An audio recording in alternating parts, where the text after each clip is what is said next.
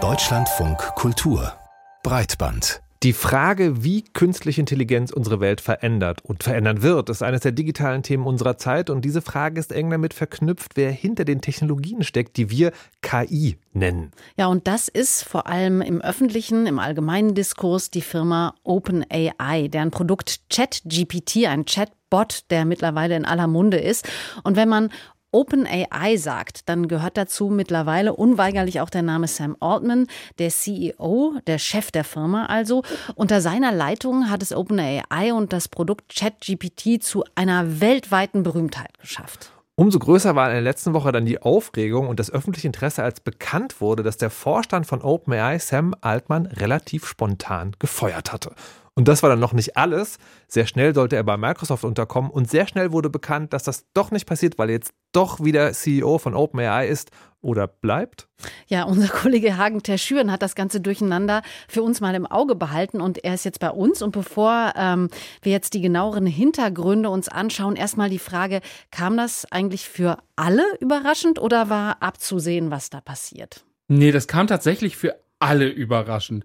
Also selbst für Sam Altman, der war kurz vorher noch bei einer Konferenz, hat sich dann noch verabschiedet mit, ich muss jetzt in ein Meeting und in dem Meeting wurde er dann gefeuert. Und wie überraschend das war, das konnte man auch daran sehen, dass Microsofts Aktienkurs nur wegen dieser Meldung um 5% abgestürzt ist. Microsoft wird später noch eine große Rolle spielen, aber warum eigentlich? Das ist doch ein ganz anderes Unternehmen. Ja, hier kommen wir zu der etwas ungewöhnlichen Unternehmensstruktur, die OpenAI hat. Das sind nämlich eigentlich zwei Unternehmen. Einmal gibt es so ein gemeinwohlorientiertes Unternehmen, da sitzt dann der Verwaltungsrat und der hat das Ziel, eine sichere Artificial General Intelligence zu schaffen. Das ist eine KI, die auf einem ähnlichen Level wie das menschliche Gehirn funktionieren soll, aber halt sicher, damit sie uns nicht unterjocht. Das ist also eine Forschungseinrichtung unter diesem gemeinwohlorientierten Unternehmen sitzt dann OpenAI, das kommerzielle Unternehmen. Das gehört aber nicht komplett OpenAI, denn Microsoft hält hier dran auch Anteile, nachdem die über 10 Milliarden US-Dollar in OpenAI investiert haben. Und hier in diesem kommerziellen Unternehmen ist auch das ganze Personal angestellt und das verkauft ChatGPT und andere kommerzielle Produkte. Dem geht es also wirklich darum, Geld zu machen. Das ist der Teil, an dem Microsoft interessiert ist, weil das baut ja gerade ChatGPT in wirklich alle Produkte ein, die es hat. In Office, in Windows soll es jetzt reinkommen, in Bing ist es schon eine Weile, also in der Suchmaschine. Und für Microsoft ist dieser ChatGPT-Teil von OpenAI schon fast eine Art Tochterfirma, der essentiell für die Zukunft ist weshalb auch der Börsenpreis so eingebrochen ist. Mhm.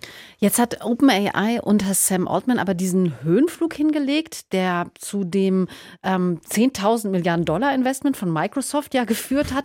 Warum wurde der denn dann so plötzlich rausgeschmissen? Die simple Variante ist, Sam Altman ist so der typische Silicon Valley Mann, wie wir ihn uns vorstellen. Der kommt aus so einem Risikokapitalgeber-Hintergrund, hat in Startups investiert, wie man es halt immer so kennt, wenn man über diese Tech-Unternehmen redet.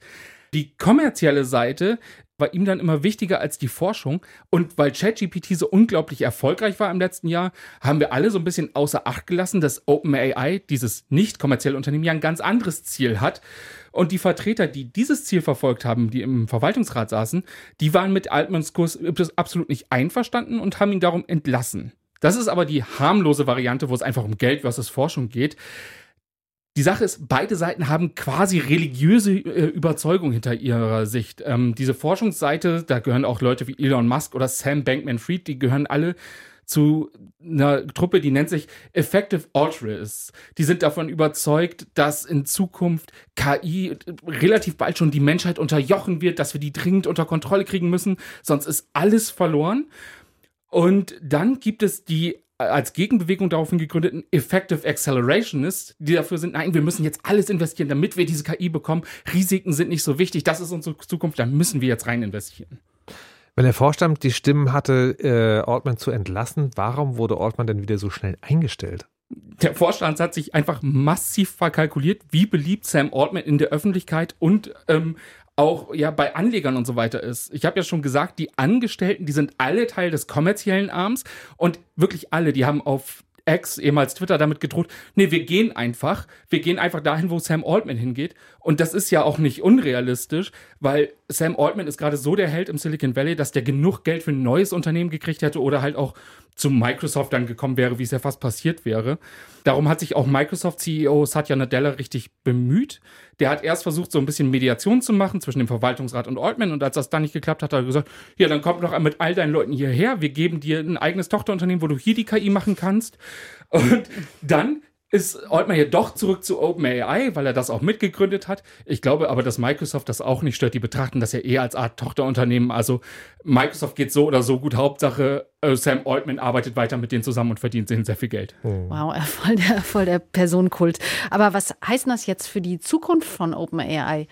Ja, das war die größte Frage der letzten Tage. Und ich glaube, die Antwort findet man nicht unbedingt in Sam Altman selbst, sondern darin, dass er es geschafft hat, die, diese Effective Altruists, die daran glauben, wir müssen sicher mit der KI umgehen, wir müssen ein bisschen auf die Bremse treten, ähm, aus dem Vorstand rauszuschmeißen und die Mitglieder, die jetzt reingesetzt wurden, konnte er mitbestimmen. Also er hat jetzt wirklich den Kurs der Firma noch mal ein bisschen geändert und der bekannteste Name, der da jetzt mit in dem Rat sitzt, ist Larry Summers. Der war mal Chefökonom der Weltbank und Mitglied des Nationalen Wirtschaftsrats unter Obama und der ist ein Mann mit sehr starken Positionen, sagen wir es mal so. ähm, und das dürfte auch OpenAI betreffen.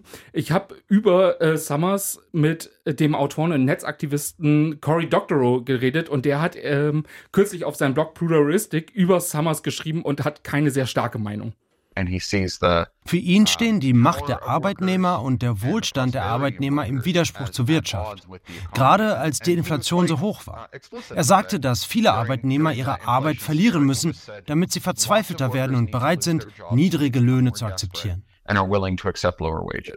Das ist nur eine der starken Positionen von Summers. Der war mal auch Harvard-Professor und hat da erklärt, dass Frauen in der Forschung nicht so gut sind und so weiter. Sehr also sympathisch. Der, der, der, genau. Ähm, und dem geht halt wirklich, die Wirtschaft geht über alles und das finde ich im Zusammenhang mit OpenAI besonders spannend, weil das ja im Zusammenhang mit diesem kommerziellen Angebot schon eine ziemlich klare Ansage ist, weil ChatGPT wird ja als Lösung präsentiert, um genau solche Forderungen wie die von Summers durchsetzbar zu machen. Dieses ganze Narrativ um KI ist ja, dass sie Jobs ersetzen wird. Ob das jetzt passiert oder nicht, dieses Narrativ ist da. Und das ist natürlich eine sehr gute Drohkulisse für Arbeitgeber, die dann sagen können, ja, ihr solltet schon mehr arbeiten oder nicht so viel Geld verlangen, weil sonst ersetzen wir euch durch KI. Und das passt halt sehr gut in diese Silicon Valley Auslegung. So Technik muss jetzt nach vorne gehen und wird uns alle retten, aber auch das Geld fließt nach oben und ähm, naja, man konnte daran sehen, dass die ganzen Angestellten eh schon mit Sam Altman mitgegangen wären, dass das eh schon das war, wo das Unternehmen sich hingedrängt hat.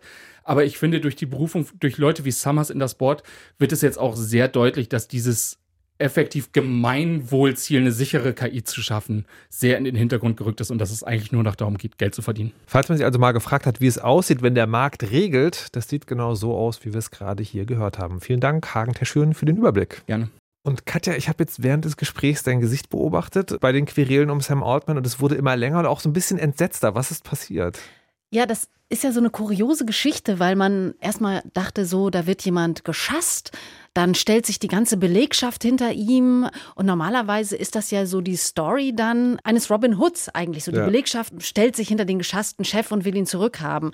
Und dann stellt sich aber eigentlich heraus, dass es überhaupt eigentlich das Gegenteil von einem Robin Hood und von einer Robin Hood Story ist, die man da gerade hört. Und das lässt mich schon ziemlich fassungslos zurück, wie das passieren konnte, dass das ureigentliche Forschungsinteresse so ausgehöhlt hm. worden konnte durch diesen Coup. Das hat mich auch sozusagen so ein bisschen mit Bedenken bestimmt, dass sozusagen da stellen sich Menschen hinter eine Figur, aber nicht für das Gute in der Welt, sondern weil es darum geht, mehr Kohle zu verdienen. Ja. Also unterstelle ich jetzt einfach mal, wenn es um die kommerziellen Interessen geht. Und diese ganze Geschichte hat mir dann auch noch sozusagen gezeigt, wie schlecht es eigentlich darum bestellt ist, dass die Gesellschaft an der Diskussion, was machen wir mit KI, wie geht das vorwärts, wie wollen wir das regulieren, was wollen wir davon, daran beteiligt wird, nämlich gar nichts. Das macht halt sozusagen diese, ist so schlimm, wenn man so das Wort Machtelite sagt, weil das klingt dann immer gleich nach Verschwörungserzählung, aber in der Tat drängt sich der Eindruck auf, es gibt sozusagen einen kleinen Kreis sehr reicher Menschen in den USA, die diese Debatte hauptsächlich bestimmen und man kommt sozusagen gar nicht ran. Ja, und die kommerziellen Interessen natürlich. Ja. Was mich auch nochmal interessiert hat, ist diese Person, Sam Altman. Also ich habe sie nicht als so berühmt eingeschätzt mhm. wie so andere Figuren, die wir so aus dem Silicon Valley kennen. Aber das scheint ja schon irgendwie einfach ein Riesenname mit einem riesen Charisma verbunden auch ja. zu sein. Ne? Das, also ich verfolge das sozusagen schon eine Weile und ich hätte so ein bisschen, es gab ja so damals Bill Gates bei Microsoft, Steve, Steve Jobs. Jobs bei Apple, Jack Dorsey bei Twitter und es gibt ja diesen diesen Personen-Männerkult auch meistens im Silicon Valley, wo sozusagen so eine riesigen, mega komplexen Projekte an eine einzelne Gestalt gehängt werden, die das dann auch sozusagen lenken können, qua dieses zugeschriebenen Charismas. Und ich hatte so ein bisschen gehofft, diese Zeiten sind vorbei. Ja.